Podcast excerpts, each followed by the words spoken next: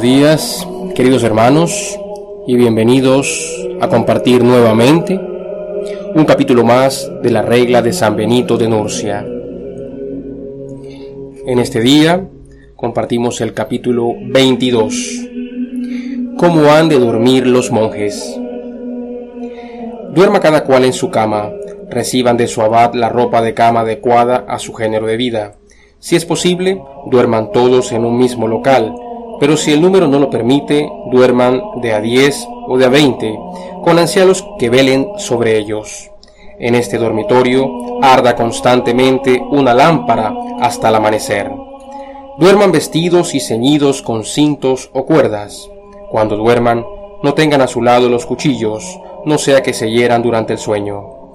Estén así los monjes siempre preparados, y cuando se dé la señal, levántense sin tardanza y apresúrense a anticiparse unos a otros para la obra de Dios, aunque con toda gravedad y modestia. Los hermanos más jóvenes no tengan las camas contiguas, sino intercaladas con las de los ancianos. Cuando se levanten para la obra de Dios, anímense discretamente unos a otros, para que los soñolientos no puedan excusarse. Amados hermanos, podemos notar dos puntos importantes de este capítulo 22 de la regla de San Benito, y es precisamente la manera como los monjes deben responder al llamado, al momento en que corresponde a esa señal que nos indica que es el momento de levantarnos sin tardanza y apresurarnos a anticiparnos unos a otros para la obra de Dios. Amados hermanos, cada día nosotros tenemos, por la gracia del Señor, esta posibilidad de demostrarle con cuánto anhelo procuramos buscar su reino, que realmente obedecemos sin tardanza al llamado a la oración, al llamado a las obras de misericordia, al llamado a la comunión con nuestro Señor. Por otra parte, también observamos la preeminencia del orden y de la inteligencia en la manera como se distribuyen los lugares donde los monjes han de dormir. Vemos fundamentalmente que siempre debe haber una lámpara encendida hasta el amanecer, es decir, bajo ninguna circunstancia vamos a andar en penumbras. Esto no solamente tiene una connotación histórica, ya que en los tiempos de Jesús la luz era considerada necesaria durante la noche en cada casa del pueblo de Israel.